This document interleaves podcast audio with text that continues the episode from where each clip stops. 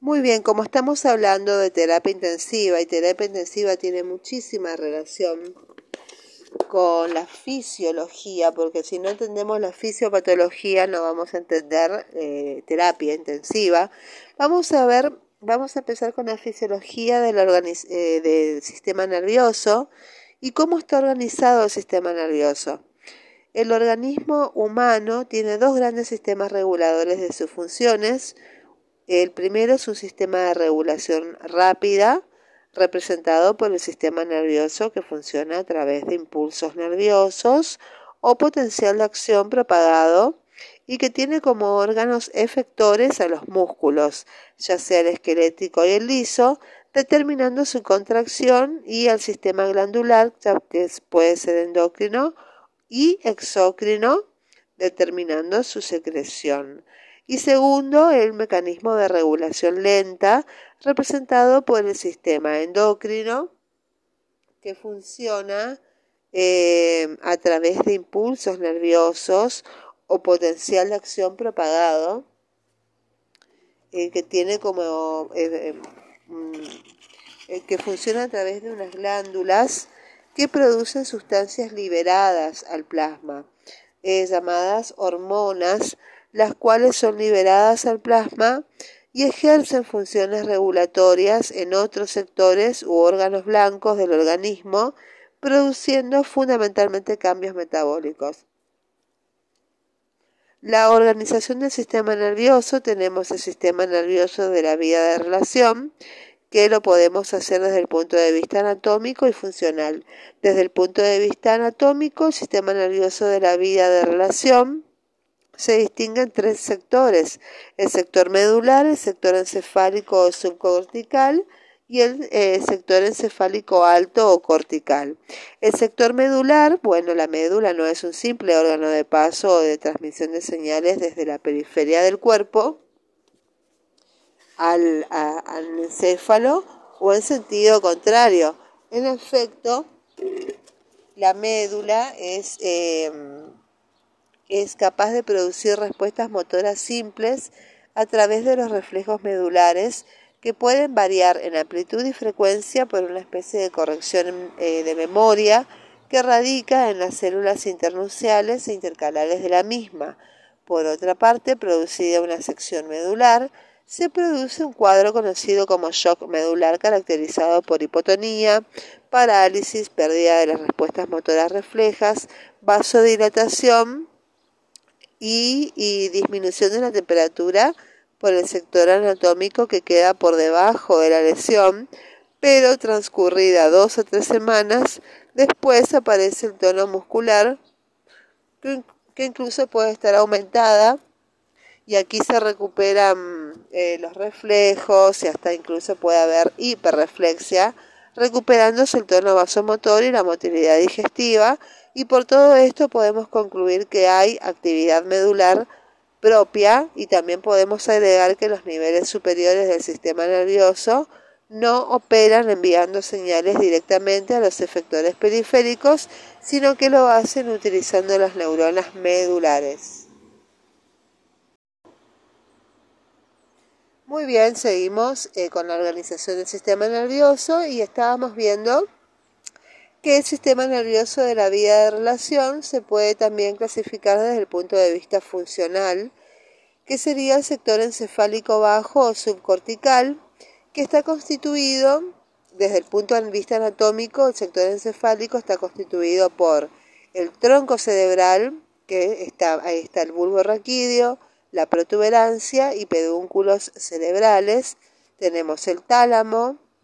tenemos el cerebelo, ganglios de la base y sistema límbico. Estas estructuras regulan funciones cardiovasculares, respiratorias, digestivas, regulan la temperatura corporal, regulan las emociones, regulan las actitudes motivacionales, el instinto sexual, las reacciones al dolor, el equilibrio, postura y movimientos estereotipados del tronco, entre otras múltiples funciones. Tenemos también otro nivel anatómico,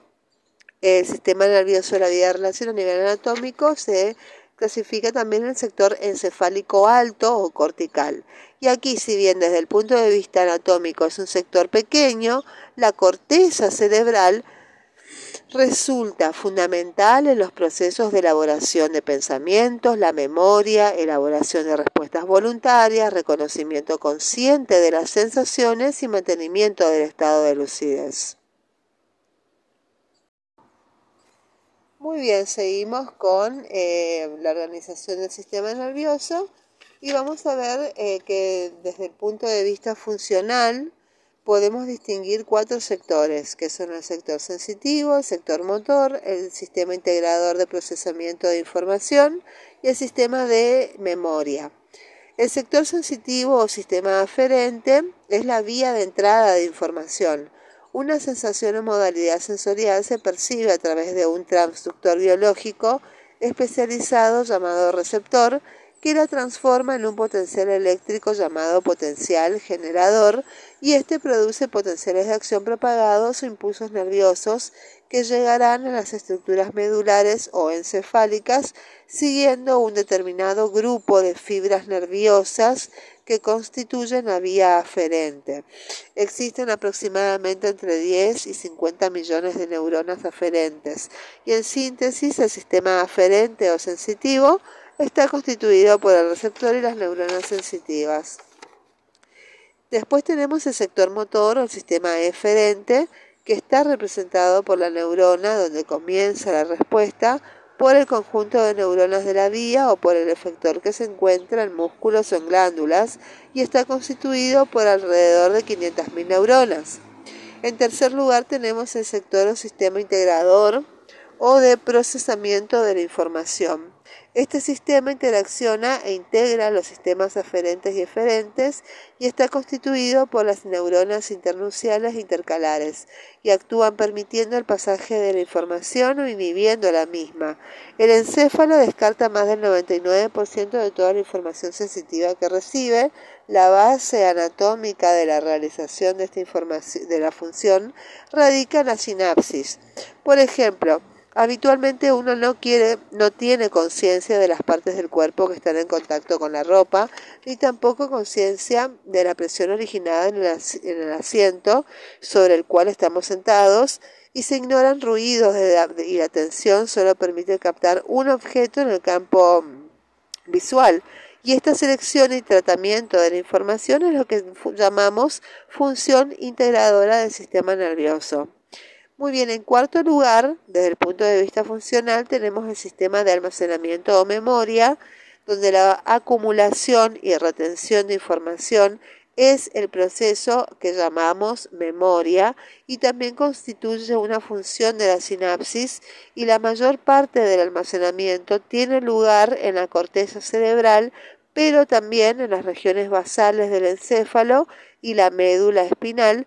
puede almacenar información. Cuando una información transmitida como señal atraviesa una secuencia de sinapsis, se adquiere mayor capacidad para transmitir la misma señal una próxima vez, y este fenómeno se llama facilitación. El fenómeno puede llegar a ser tal por una facilitación tan profunda que el simple recuerdo de la señal puede originar la transmisión de impulsos a lo largo de la misma serie de sinapsis sin que exista una estimulación sensitiva y una persona podrá tener entonces la sensación de experimentar sensaciones originales aunque únicamente se trata de un recuerdo de las mismas y todos estos servirán para la elaboración de pensamientos. Muy bien, y después tenemos en segundo lugar el sistema nervioso vegetativo o autónomo, que es la porción del sistema nervioso que controla la mayoría de las funciones viscerales del cuerpo, interviene en la regulación de la presión arterial, la motilidad gastrointestinal, el vaciado de la vejiga urinaria, etc. El sistema autónomo se activa a partir de centros ubicados en la médula espinal, el tronco del encéfalo y el hipotálamo, y ciertas porciones de la corteza cerebral y del sistema límbico pueden influir sobre este también. Las señales autónomas eferentes se transmiten hacia los diversos órganos del cuerpo a través de sus dos componentes principales que son el sistema nervioso simpático y el parasimpático. El, sistema simpático, sus fibras nerviosas nacen en la médula espinal junto a los nervios raquídeos entre los segmentos medulares eh, de la torácica 1 hasta la lumbar 2 y pasan primero a la cadena simpática después a los tejidos y órganos correspondientes. Y después tenemos el otro componente que es el sistema nervioso parasimpático, donde sus fibras se originan en el sistema nervioso central a través de los pares craneales tercero, el noveno y el décimo, y otras fibras distintas lo hacen desde la parte más inferior de la médula espinal por medio del segundo y tercer nervio raquídeo sacro y aproximadamente el 75% de todas las fibras parasimpáticas se encuentran en torno al nervio vago o décimo par craneal. Bueno, esto es una aproximación de la fisiología del sistema nervioso. Muchas gracias.